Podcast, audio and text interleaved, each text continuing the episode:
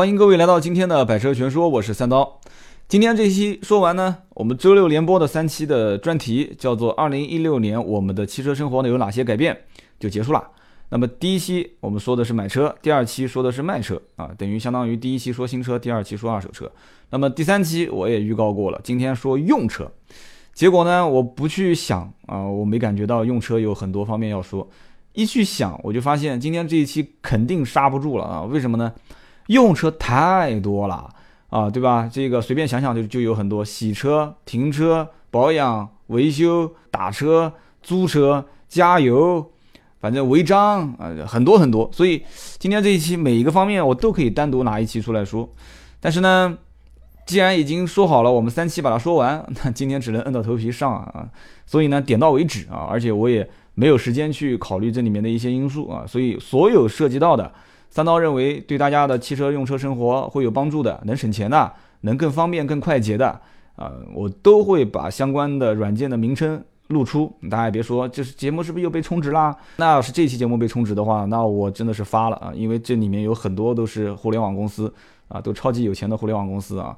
所以呢，我在想，你甭管三刀的节目跟你怎么聊，这个节目里面最核心的一点就是听完之后。一定是对用车买车啊，甚至于就这么说吧，就今天你听完这一期，明天你照着这个方子去抓药，啊，你去用，我相信对你每一年的养车用车的成本都会直接降低很多，啊，再换句话讲，就是三刀去试很多的一些软件，去试很多的一些身边的新出现的方式，新出现的一些新鲜事物，啊，我深入到里面去帮你大家去了解啊，那么最终如果是被骗，那我第一个被骗，对吧？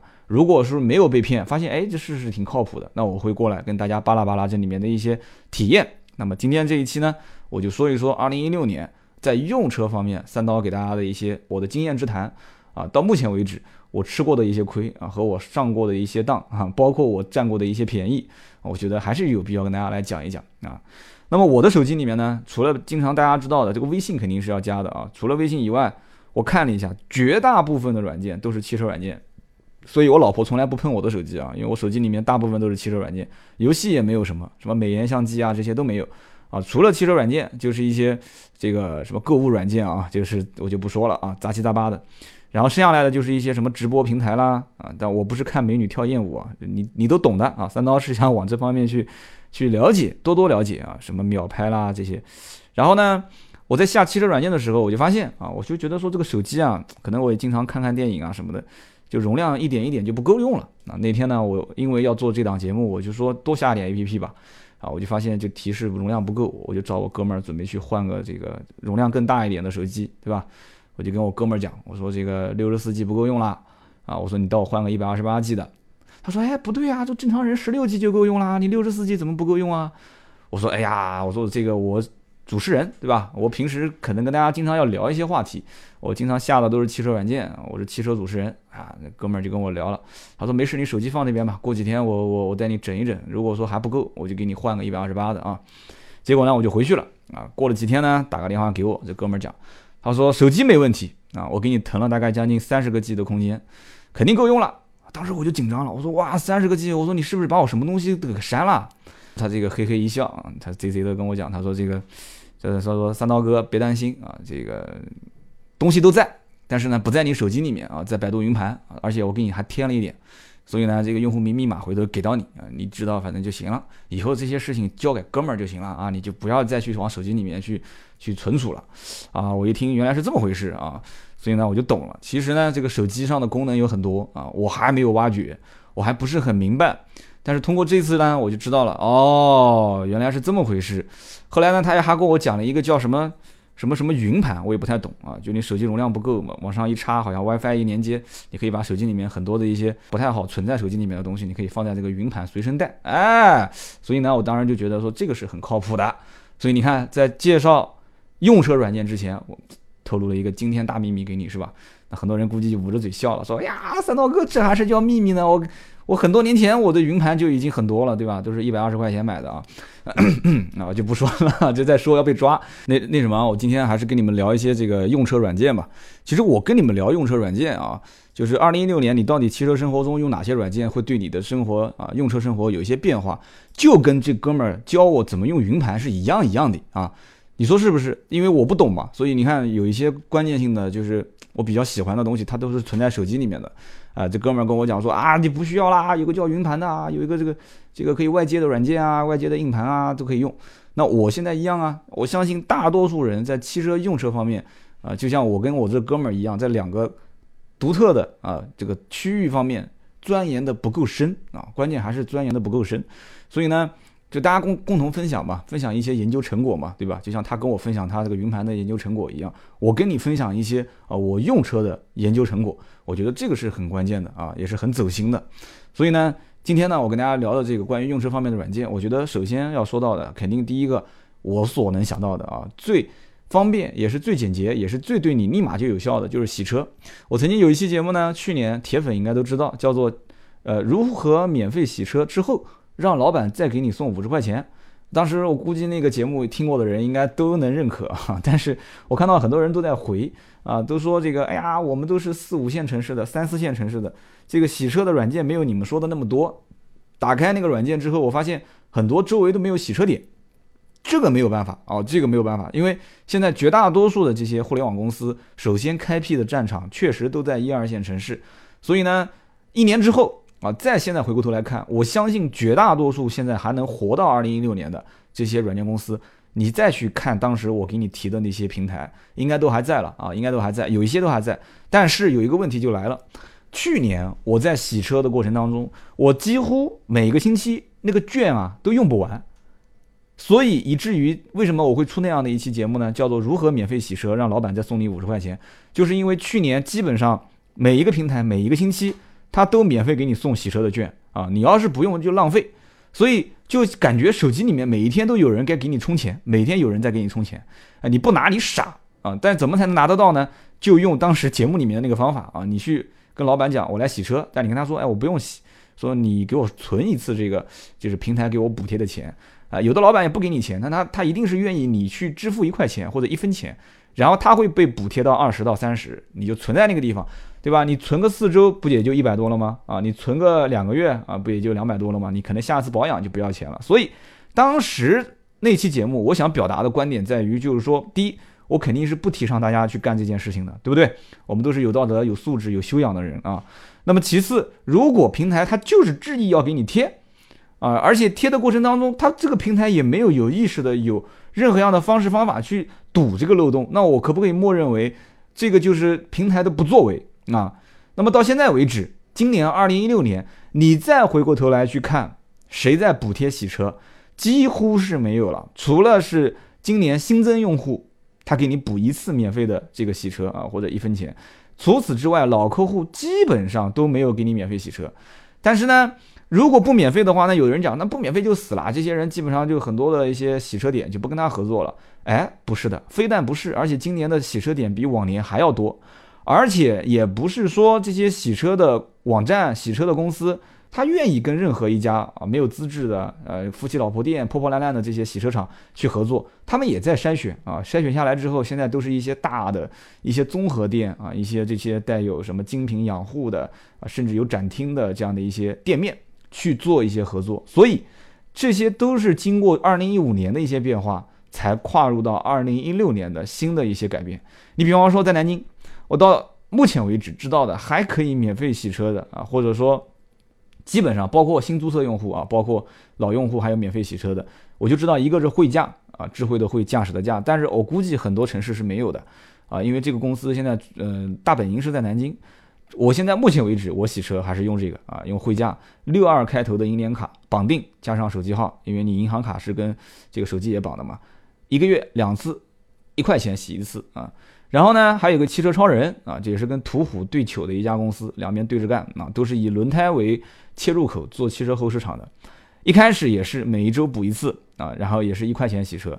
现在好像稍微停了停了哈，就新注册用户可以去补一次啊。新注册的话也是绑定手机号，所以说现在来讲的话，包括你要去银行办银行卡，银行卡也可以有提供免费洗车。比方说，我前两天看是这个车点点吧，还是养车点点？车点点。啊，养车点点，然后是这个浦发银行啊，是免费五次。然后呢，车点点跟养车点点现在都在做一件什么事情呢？都在做一个，就是你办他的年卡啊，但是车点点是以办这个充值卡，你花多少我返多少，也不叫充值卡，就你今天洗一次二十五，他再给你账上返二十五，那二十五你下次可以拿它再去洗嘛，等于就是五折。那么车点点是什么呢？是办年卡。这个年卡我也可以负责任的讲，有点有一点点涨价了啊！去年我当时看的好像是五百九十九，今年是七百九十九。但是他这个钱其实到了年终，照样还是返给你。怎么个返法？其实这种也是一种促销手段啊。它是用两个一百块钱的保养红包，三个三十块钱的美容红包，三个二十块钱的惊喜红包。这个惊喜红包二十是用来补差价的啊，你还是得得给钱。美容也是要再补钱啊，保养也要再补钱。就是让你再消费啊，说白了就是再消费，然后同时呢，再送你一个车险的三百块钱红包。我其实今年就准备充一个啊，我准备充一个这个七九九的试试看。结果呢，一打岔打忘了啊。今年 给我家里面其中一辆车续保险的时候，因为我一直认为电话车险就是最低档，而且我也懒啊，我一般都是没什么时间。我其实 4S 店也认识很多朋友，大家都知道。我现在是懒，打个电话都是给我那个电呃，就是人保的电话车险的兄弟。我说，哎，哥们儿，我说保险应该快到期了。他说啊，我帮你查一下。他说那还有十来天，是不是给你安排？你说人情世故的，我也不好意思推啊。你电话都打过去了。我说，哎，你安排安排吧，你安排个人过来收个钱。他那边保单就给我出来了。他那边保单一出，我短信就有了。短信一有，他那边第二天就安排人拿着破司机就来我公司。我拿着信用卡咔嚓一刷，保险就续完了。结果我前脚一刷，旁边我的同事就讲了，说：“哎，说三刀啊，你这个是续保险是吧？因为他看到我保单嘛，然后旁边还送了一个靠枕给我，每一年都送个小礼物，虽然也不太值钱，去年是送个小吸尘器，今年是送个小抱枕，十来块钱吧，但一份心意啊，对吧？所以呢，我当然我就说了，我说对啊，电话车险。他说：哎呀，他说你当时怎么不去看看这个什么车点点啊、养车点点这些软件？你自己不是以前还推荐我们用吗？我说这些软件我知道。”有一个那个送送就是这个保险的续保的一个红包嘛，我说但是我不是很清楚它的保险到底贵不贵，因为你按我来算的话，电话车险应该是我所了解到所有的，呃，包括 4S 店续保，包括门店续保，包括啊身边的各种各样的方式，直营的电话车险啊，一定听好了，是直营啊，就是人保是人保，平安是平安啊，四零零八六个零，四零零一二三四五六七，我总认为这个应该是到底了啊，结果。我哥们儿跟我讲，他说我们家的车刚续的，他说在这个基础上，平台方再贴钱。后来我想了一下，我也能理解，为什么呢？平台如果说去介入到保险的续保，它可以干一件什么事情呢？它可以首先知道你是怎么样一个。车主就是哪一年几月份开了什么车，然后呢续了多少钱的保险啊？换句话讲，就是你是武装到了牙齿的一个用户，就是全险什么都保，玻璃险、车损险、三责险啊，包括车上座位险，还是什么乱七八糟的险，你全都保。还是一个你仅仅就是一个老司机啊，就保个交强险，当然担保交强险现在也不给保了，然后加个三责险啊，或者就是车损三责不计免赔基本险，你是哪一类的用户？同时你一旦要是续保了，他甚至把你的车架号。发动机号、车牌号全部给锁定。那么这样的话，其实它虽然看上去好像这个车险红包是补了三百块钱，但你别忘了，它是收了你七百九十九块钱一年的年费啊。它这个钱其实有一部分它是收回来，然后再补贴进去的，比当年的纯补贴要好很多，而且还获得了一个完整的真实的用户信息。哎，这个是很关键的。所以呢，这里面玩法就很多了啊，就不得不再一个一个的讲了。因为互联网的模式，现在很多人都听得都天花乱坠的，觉得说这都是说故事。那么点点点卡，我今天没办，那下一次我办不办呢？我很有可能会办，但只是可能啊，因为我也不知道再过个大半年，再过个一年，往后走会出现一些什么新鲜玩意啊，我也不太懂。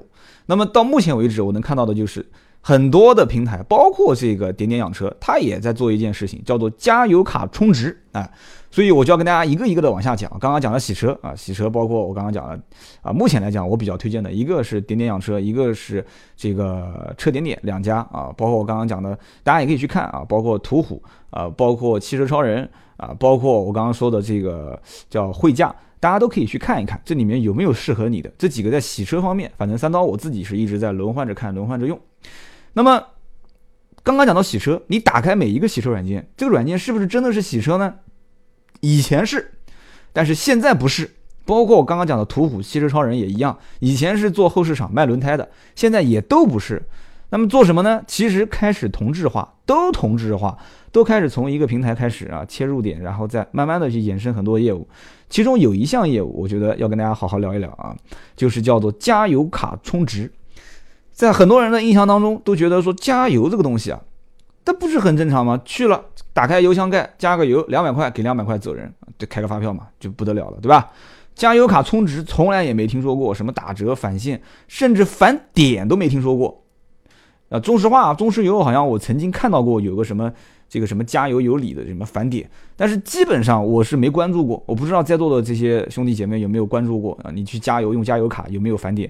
以前在 4S 店的时候，因为大量的有车要加油啊，我见过我们的这个行政人员当时啊换了很多礼品回来，为什么？因为我们那时候每个月加油都加好多好多钱啊。而且又是公司的这个统一的一个单位的牌照，一个单位的名字。那么如果是个人，一般一个月加油一辆车啊，可能就一千块钱、一千五啊；两辆车两三千啊，三四千。那么你就算你是豪车吧，一辆车一辆路虎特别耗油的车啊，三点零、五点零，那也不过一个月两三千、三四千到顶了一辆车。所以一辆车子的加油的量，它一般都是恒定的，绝大多数老百姓都是恒定的。所以你去乘以现在目前的。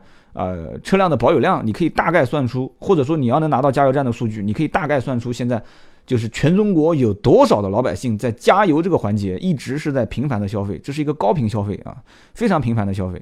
那么这个时候，加油卡充值这方面，很多互联网公司开始打打打心思了。这个我们今天不聊互联网模式啊，要改天聊模式。这个加油卡充值，我们可以单聊一起。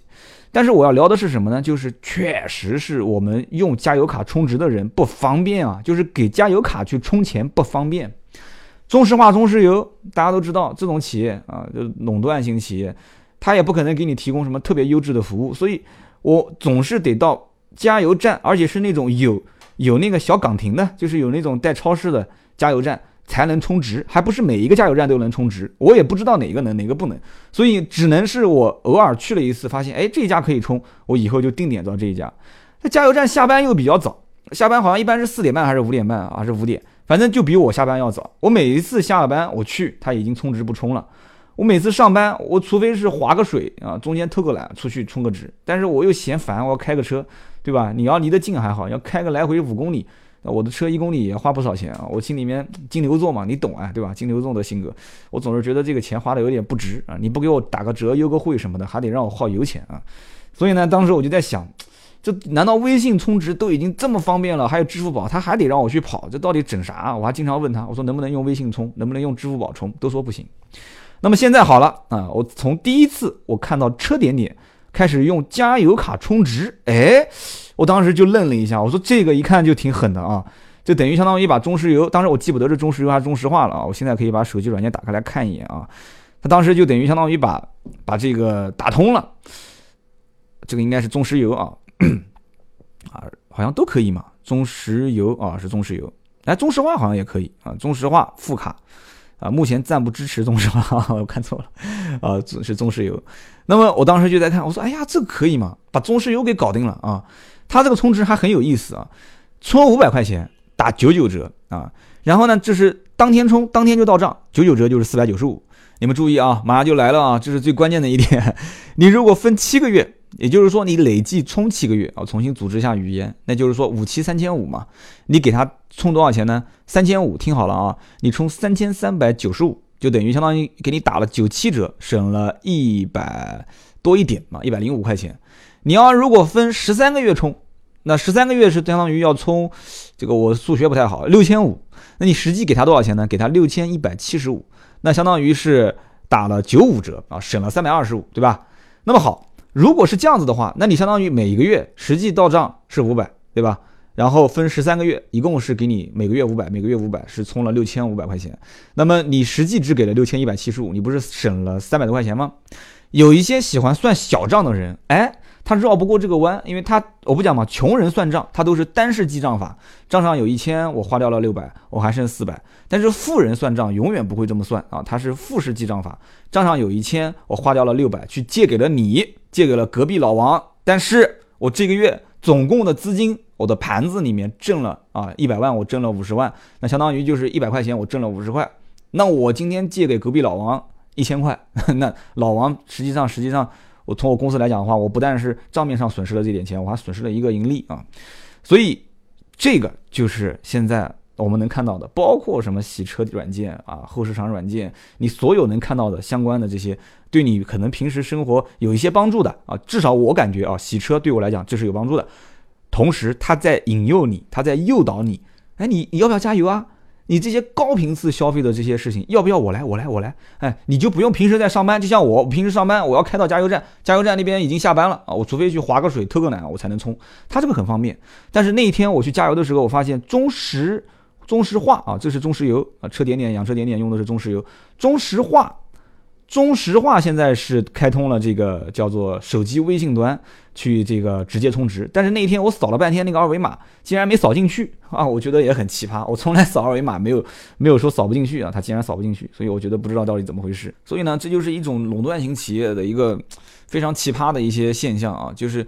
这么多人的高频次消费的啊，急需要解决的问题点，既然到现在还要让第三方软件公司去解决啊，然后看到了中石油在干这个事情，中石化哎自己来做了。我再跟大家讲一个奇葩的事情啊，当时其实这件事我可以单独拿出来说一期节目。有一天啊，也是开着家里面的一辆车出去，带着老妈那天去干嘛的啊？去走亲戚，然后在路边我发现车子快没油了，我说把车油给加了吧，然后开到加油站。咔嚓一停，旁边一个小伙子把我的车窗给敲开来了，说：“哎，先生你好，你加油是吧？你有没有支付宝？”我说：“我加油跟用支付宝又有啥关系呢？对吧？就我加油，现在加油站很多加油站连刷信用卡都不行。我以前有一次无意之中钱没带，我加完油了，结果我发现钱没带，我很尴尬，我当时特别尴尬。加完油钱不带，你想干嘛啊？你把车扣在那个地方了。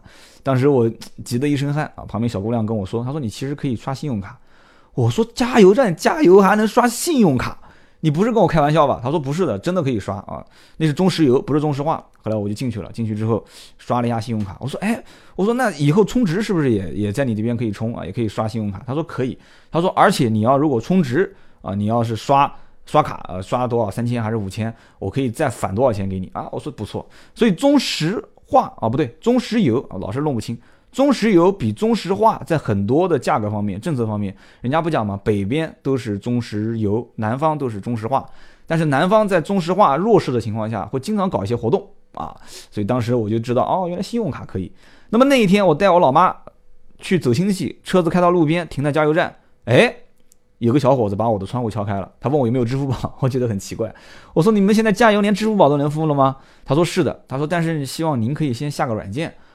我当时我在想，那可以试试嘛，没关系，对吧？我说你怎么个补贴方法？他一看就笑了，他知道我一看就懂嘛。他说我们补贴你十块钱。我说我加多少你都补十块钱吗？他说对。我说你只补一次是吗？他说对。我那以后补不补呢？他说以后你充值可以打折。哦，我一听就知道了，就跟我之前看的这个车点点养车点点是一样的啊。后来我就进去了，进去之后呢，他就教我怎么操作，因为我还算稍微懂一点啊，因为我手机里面这个除了重要的文件，我主要就是下这些软件嘛啊。然后我就下了啊，我下完之后，我当时就注册，注册完之后我就点支付。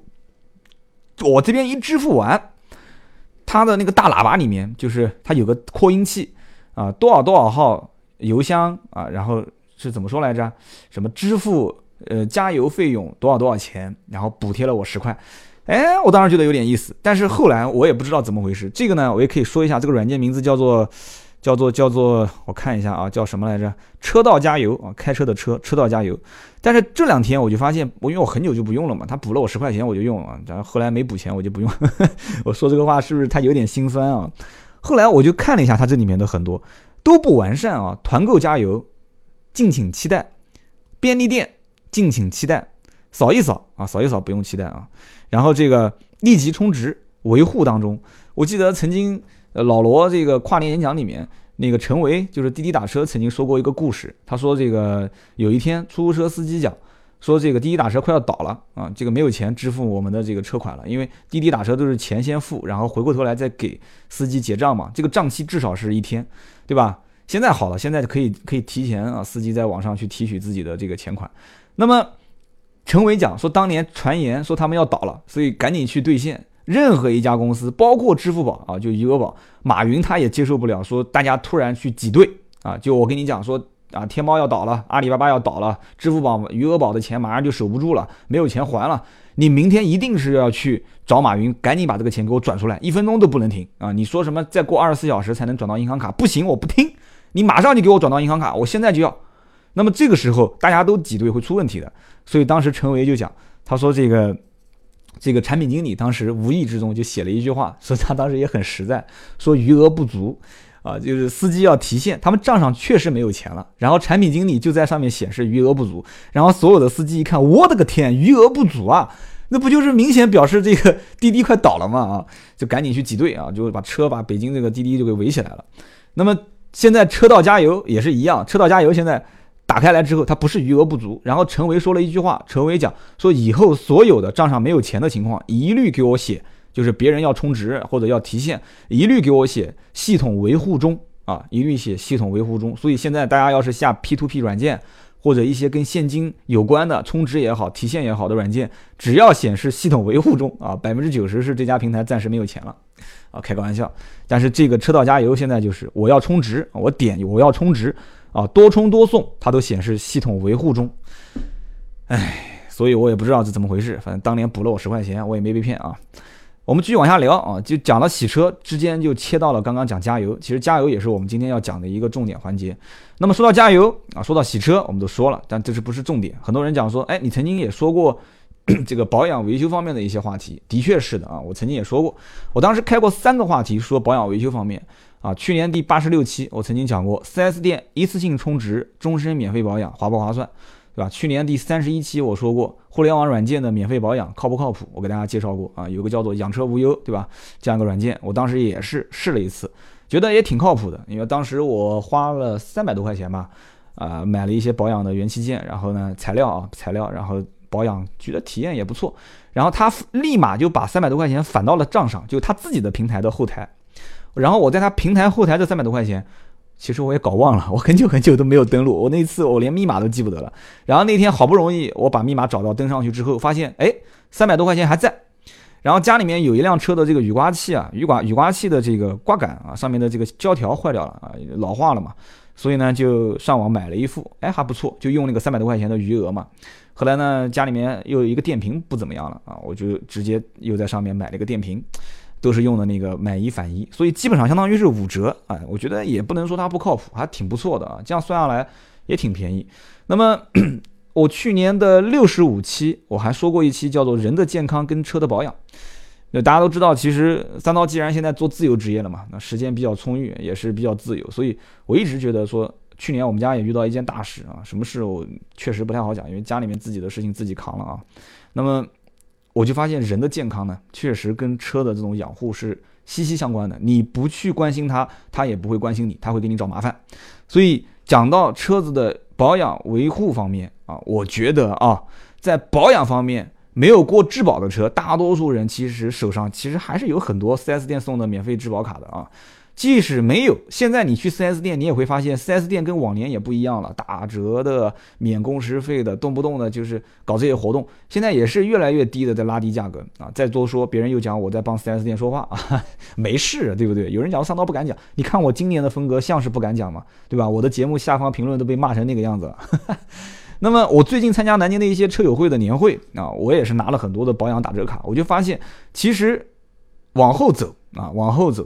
互联网的平台的保养维修，说通过补贴，说通过这个投资人的一些钱去分散到各个一些养车用车的一些用户手上，这种不会是长远的。长远来讲，会有一种形式叫做闪会，啊，什么叫做闪会？其实我相信，只要用过团购的人应该都知道，就是你到某一个地方去消费，消费完之后，你打开大众点评，对吧？打开美团，你不用关心今天你买什么套餐，现在还是属于在套餐单件的形式给你打折，对吧？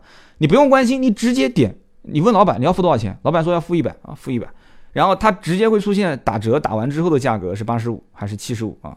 所以就是闪汇是现在所有的第三方的汽车的后市场平台啊，就讲白了这些什么汽汽车超人啊、途虎啊、养车点点啊、淘气档可啊，包括上门保养啊这些，就是以后越来越多的他要用闪汇。当然上门保养等会儿我们可以想小小的聊一下啊，像卡拉丁。他应该不会给你用什么闪汇，但是他到你家里面来，现场给你去上门换件啊，上门去保养啊，去维护。你要付钱的方式可以通过微信，也可以通过刷卡啊什么的。他但是肯定会给你打折啊。闪会其实说白了就是一种打折的方式。那么我们讲了刚刚说的这个洗车啊，我们其实连保险也讲了啊，包括呃加油啊，包括刚刚说的这个保养。保养维修方面，其实很多人都在问啊，包括我在看到这个群和论坛里面都在说，说这个保养除了像你讲的这种形式，那么我在就周边的一些呃店面去，老板也开始给我卖套餐。大家有没有发现？现在就算不加任何互联网平台，这些洗车店的、养车店的老板都开始对这个互联网模式开始有所研究，他们也开始发现说，哎。我其实不用去跟这些网站合作嘛，我直接就给你打打包套餐嘛。你在我这里充一千，我再给你返三百。所以现在你看，以后手上的这些充值卡是越来越多啊，很麻烦。但是我觉得闪汇是一个非常好的方式啊。谁能用所有的点连成一个片啊？用这样的一种方式把大家都连在一起，然后你统一一个入口啊，就像这个张小龙现在讲说，微信以后要做应用号。应用号就是把所有的入口统一到微信这个端口啊，那么你只要付钱，你就从这上面去找，你只要提供闪会统一到这个入口，我觉得就没有问题了啊。但是这个也很麻烦啊，我觉得大家各自都有利益点啊，所以这个里面要怎么统一，我们就一步一步看吧。二零一六年的汽车生活改变，这个是一个很大的方面，就是通过手机一个端口去做闪会啊，这也是我的一个小小的预测啊。那么再往后讲，我们讲停车，有人说停车这个东西啊。你曾经也说过，哈，然后说的都是废话，因为我去年二十五期节目里面，第二十五期我曾经提过怎样停车不被罚款。很多人说这讲白了都是废话嘛，遵遵章守纪，对吧？然后找有人看管的、交钱的停车场，那不就不会罚款了吗？这讲都是废话。你真的别以为说当时那一期都是废话，你仔细去听两遍到三遍，你就知道，其实这个里面绝大多数的人是没有这个意识的啊。就是我讲的这个话题里面的一些观点。你要如果真的按照这个观点走啊，我别的牛逼不跟你吹，我从来没有，我要如果告诉你我从来没有罚过款，我估计你说我吹牛逼啊，但确实是这样子的，我就告诉你，我停车从来没有被罚过款，至少这一点，我认为我还是有资格跟大家去提这件事情的啊。我这边呢跟大家也讲个小软件啊，但这个软件呢，啊一讲到它的背景，大家都知道是汽车之家出品的一个小软件，这软件的名字呢叫做违章查询助手啊。你要如果说违章查询、违章代交。很多都可以。刚刚我提到这个点点养车，包括这个呃车点点应该也可以，包括途虎也可以，包括汽车超人也可以，包括很多的，只要是跟车有关软件，很多，包括支付宝现在都可以帮你交交罚单。那天我吃饭的时候，旁边一个小美女跟她妈聊天，说妈，我的车子又又闯了一个红灯，过几天你帮我去交个罚单来。我当时就想冲过去跟她要一下微信，然后直接跟她说，妹子，这个当然了，我不会帮她交罚款的啊，你可以用这个软件。你可以用这个软件直接有人带你代交，当时微信也可以要过来嘛？嗨，当时怎么没想到的？反正就是说这样的一个软件，其实最早也不是最早，就是我当时最早知道，但我不知道它是不是国内最早啊。有个叫陈牛啊，我也不知道取这个名字啥意思。创始人当时我还在一起见过他哈。这个我当时因为作为一个不是非著名相声演员，不非著名汽车脱口秀这个主持人，我不太好意思跟他自我介绍，所以当时这个陈牛。我听他当时讲，我觉得这是一家小公司，我去，没想到现在做那么大啊！陈流软件现在，我估计也快奔上市走了，也是从刚开始单帮别人去交罚单，就是代交违章起家。他一开始这个软件就是代交违章，我一直以为这是一家小公司，我的天，你知道现在怎么样？现在呢，违章代交他也干，那这是他的老本行。然后呢，因为他客户越来越多，越来越多嘛。他开始又跟什么车之宝合作啊，天天拍车合作，做二手车，就是你在线可以估值，也可以卖。再然后呢，他又做新车询价服务，哎，新车询价，对吧？你要换车，你要买车，你可以在我上面询。再然后他又做上门保养，也不是他自己的，就刚刚我前面提的那个卡拉丁啊，你可以在上面选择一些项目上门保养。再然后他还卖保险啊，这最奇葩了，他还卖子女保险，还卖家庭保险、意外险啊。然后这些都不关键，关键是。你有没有看到上面还有一个叫做车主理财？现在所有的这些软件看起来其实确实也方便了我们的生活，但是都在想从你的口袋里面掏钱，这是最核心、最关键的一个点。车主理财，我没点进去，我没敢点，我怕点进去又像那个什么羽泉代言的那种一样啊啊！熟人之间见钱不要脸红，我是羽泉，我代言啊。然后你只要把钱放进去，然后对吧？我帮你去理财。但那个熟人之间借钱那个模式啊，说实话还是 P to P，只是换种说法而已。那我就认为这个车主理财啊。就大家这个大尾巴狼的尾巴就别夹着了。其实说白了，不管我刚刚前面讲的任何以洗车的、养车的、加油的，还是停车的这些软件，说到底都是想把你口袋里面的钱不要再放在余额宝啦，不要再放在其他的这个那个里面啦，你放在我这里啊，我来帮你理财。你要知道，其实查询违章，包括交违章，都是一个跟每一个驾驶人员都息息相关的。而且查询违章有个好处，就是在于我知道你的车牌号，我知道你的发动机号、车架号啊，我知道你的手机号，我也可以完整的还原到你这样一个人的形象啊。所以他用这个入口去切到刚刚我讲的这些点，我觉得这个公司真的当年有点啊，有点小看他了啊。那么我要跟大家提的一个呢，就是。倒不是说是叫陈留，我讲差掉了。刚刚我提到是汽车之家出品的一个软件，叫做违章查询助手。它呢说起来讲起来是这个违章查询，但是你真正点进去你会发现，它何止违章查询这个功能啊？里面跟它一样啊，跟陈留非常像，有二手车，有啊这个违章的代交，对吧？还可以看实时路况，哎，这个很有意思。你还别说，我就以南京这个实时路况为准啊。这体验还真不错啊，所以说有钱就是任性。汽车之家也不知道这买的哪个人的地图啊，然后呢收放也很自如啊，看起来每一条道路哪边是黄色的，哪边是红色的，红色就堵嘛，哪边是绿色的也还不错。但你要说到这个，我倒觉得说，等会儿我再给你们推荐一个啊，我现在就给你们推荐吧。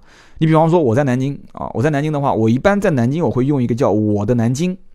这个是好像是政府有有一点点背景的，叫我的南京，然后现在也叫智行南京啊。点开来之后，我就会看到南京的各个交通路口的这个路况是摄像头啊，不仅仅是路况啊，是摄像头，我可以把每一个路口的摄像头都可以调出来看。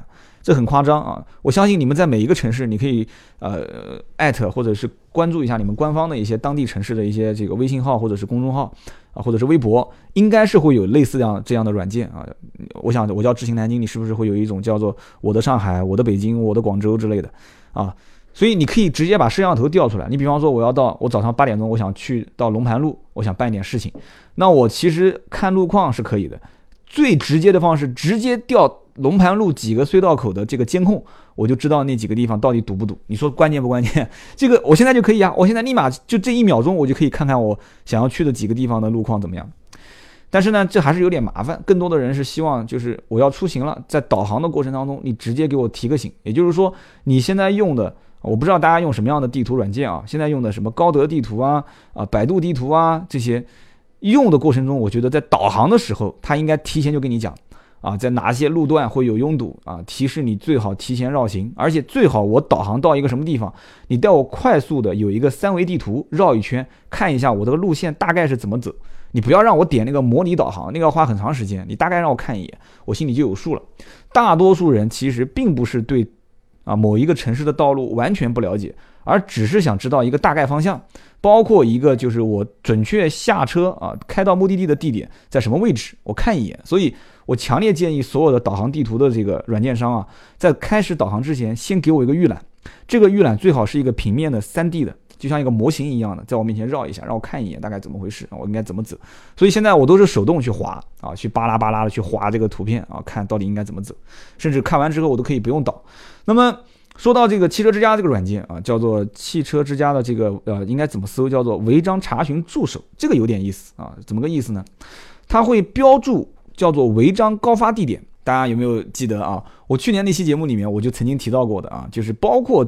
就是专门有交警贴条的那些路口，其实都是固定的啊，就是相对来讲高发的一些地方都是比较固定的，所以我强烈的感觉到啊，汽车之家里面一定有我的铁粉啊，一直在长期听到我的节目啊啊，跟汽车之家的铁粉打个招呼啊。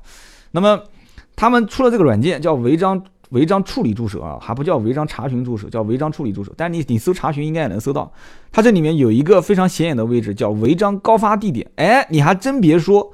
他在我们家附近啊，我现在这个位置就是我们家附近，他还真的给我贴出了一些哪些地方禁停啊，哪些地方违章次数有多少次，还真有，我还真不知道他是怎么搜集到这个信息的，而且很准，真的很准啊。他说我们家门口啊，一出门左手边啊，这个地方禁停，如果你要被罚呢，是五十块钱一次啊，但是不扣分。然后呢，这边有多少个人呢？有六十八个人被被罚。那这个下面一个路口呢，是三十四个人被罚啊。然后这个路口呢，呃，也是三十四啊，但是要扣一百块钱，叫违反禁止标线指示，行驶啊，扣一百块钱，然后禁停是扣五十，然后哎，这个地方被扣的人有很多啊，有三百三十二个人，我要重点看一下啊，果然是在一个 T 字路口，这个地方经常会有车停，所以说这个叫做什么呢？叫做违章高发地点啊，我觉得这个是很有帮助的。大家有没有发现，其实你要如果去用心看一些手机上的一些软件，有些软件它。他就是用大的一些数据量啊，去给你分析，然后告诉你不要在这些地方去违章。其实你听到今天这期节目，你今天这一整年可能能省不少钱啊，叫违章高发地啊。然后呢，它也有加油卡充值，也有代缴罚单啊，也有二手车估值，也有什么去帮你去买保险，价格更低。但是呢。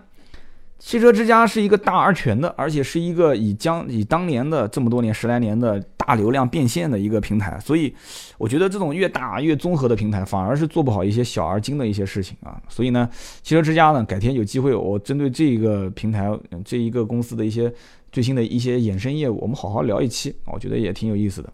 大家都知道汽车之家，但我给你看看汽车之家的另一面啊。那我们继续往下聊啊。其实除了停车啊，除了停车违章这些方面，加油我们也说过了，有个最关键的一件事情，可能大家比较关心的就是今年这一年啊，我除了用车，我可能还要买车啊，我可能还要换车。那我前面两期也聊过，但是出行来讲的话，现在最方便、最方便的就是我，包括我在内啊，我有的时候我曾经有一期也说过啊，我自己的车出去，我还可能会带顺风车。啊，我虽然也注册了这个优步，我虽然也注册了这个滴滴专车司机的这个账号，但是已经很久很久都没有登录了，软件都都已经被我删掉了。就是可能天冷啊，等哪一天天暖和的时候我再去跑啊。那么我在坐顺风车的时候，我账上会有钱，我用这个钱我会去再打顺风车，哎，我再打出租车、打专车。那讲到顺风车、专车，我曾经说过这里面快车、顺风车。啊，包括专车，包括出租车，它中中间中间之间一些体验上的区别啊，我曾经说过。那么现在其实我们再回过头来看啊，二零一五年、一六年，我们身边的汽车生活有什么改变？我可以负责任的讲，顺风车的整个的一个打车量下滑非常非常严重啊。我现在几乎以前的单子几乎是排着队来啊，下班你要想说顺路带一个跟我家附近的人，那可能能看到四五个、五六个。现在我每一次出门，我有的时候还会习惯性的看一眼，我说看看有没有人跟我顺路，没有，很 少很少，完全是顺路的，我已经很久很久没见到了啊，顺路又顺时间，非常非常难得。也就是说，它的基础的量在变小。那么有很多城市到今天为止还没开顺风车。那么快车我现在也不太常打，为什么呢？因为快车给我的体验也不是很好，经常都是一些档次比较低，然后呢，怎么说呢？这个这个这个。驾驶员素质也不是很高的，因为你专职开专车啊，不是专车，专职开快车的这些人，我总觉得 有一点点不太务正业的感觉啊。当然了，我你像我也其实有一点点不务正业啊，但我这是为了节目素材，大家能理解啊。所以呢，这个开专车的呢还不错啊，开专车一般要不就车的规格比较高一点，要不就是啊神州专车，大家不知道体验过没有？神州专车啊，虽然费用也比较贵，现在虽然说现在是什么充一百返二十，相当于打八折嘛。但是呢，还是我个人觉得价格不便宜啊。我们有一次打到这个机场，正常打车大概一百多一点，顺风车更便宜，几十块钱。但是它可能就要两百五到两百七。但是呢，它专人会戴个白手套，哎，一路上还有这个水给你喝，也不错啊，空调打得很舒服。那么绝大多数去机场用专车的人是什么人？我觉得有几类啊。第一类，大家如果在平时当中要用的话，你可以根据这个场景自己往里面填。第一类就是。打两辆出租车不划算的人，这很容易理解嘛。两辆出租车，一个出租车坐四个，你如果不巧正好出差五个人，你告诉我你怎么做啊？出租车司机一定是不肯给你这样子啊，拉五个人走，那就两辆出租车。两辆出租车如果跑远一点的啊，去机场什么的不划算，那怎么办？打一辆七座的商务车。所以这是一个非常好的市场啊，就是专车市场。第二一个呢，就是一般正常情况下，像有很多单位已经把公车给。咔掉了啊，已经给切掉了。然后包括有一些单位确实是已经不养司机了，不养司机的话，那谁去接呢？那来一个贵宾，用专车去接啊。我曾经也提过的，这也是一种服务方式啊。那么还有一些呢，可能生活品质，包括可能企事业单位这个这个出差报销补助比较高，他就是纯粹为了享受啊，不想走出租车这种路线，也打不到出租车。专车一般会比这个出租车，特别是晚高峰啊、早高峰的时段要好打很多啊，多花点钱找个专车啊。有这样的一类人，那么所以说就凸显了专车跟出租车、跟快车、跟顺风车之间的一些区域上的一些就是错位上的一些。一些一些叫错位出行嘛，啊，一些方式，一些优势啊。所以这个时候，我个人觉得，将来并不是谁把谁给干死啊。就有人讲说，出租车现在日子不好过了，罢工。你看前两天，我看我们的论坛也在发，对吧？也在罢工，很多地方，南京也在罢工啊，很多出租车在抗议。但是这个过程当中，我觉得它是一个循环啊。到一定时间点，你说你罢工有什么用呢？当然，我也希望帮出租车说上话，因为出租车也很辛苦。但你罢工有什么用呢？该交的份子钱还是要交，对吧？那么专车是不是会瓜分这一部分市场？我刚刚也分析了，专车大量的使用的人其实是这三类。那么出租车是什么样的人呢？啊，顺风车又是什么样？快车又是什么样？它慢慢慢慢会细分，啊，这里面会只要蛋糕足够大啊，只要大家二零一六年的用车生活，你开始发现其实开车还真不如打个车的时候啊，我觉得你的出行可能。就会选择另外一种方式，但是这也是很恐怖的一件事情。如果大家都觉得说打车比开车要方便，那就完蛋了。明年的车市啊，或者说今年的车市真的会非常非常差。现在就是因为大家还稍微心里有一点不安，有一点点没有安全感，所以才会需要买辆车。如果将来真的出行的成本越来越低啊，越来越方便，那真的我觉得这个车辆消费啊，开始真的会有一种逆转啊。那么讲了这么多，说了这么多一些软件啊，有一些去年我还曾经说到说到过的，但是今年你要知道它是有一些变化啊，补贴没有那么多了。我把我今年的啊参与到的一些，就是我我体验的这些小软件啊。然后呢，有一些什么样的变化，有些什么样的体验，我说给大家听啊。大家如果说觉得还不错呢，可以在我的节目下方点个赞，评个论啊。那么如果大家觉得说有什么意见呢，加我们的微信啊，四六四幺五二五四四六四幺五二五四，在我们的微信群里面，我们也可以去讨论。同时，我们的论坛也通也可以通过这个微信看我们的朋友圈，我们经常会发，每一天都会发论坛日报。那么希望大家多多呢参与讨论。那么好，今天这期节目呢就到这里，我们下一期接着聊。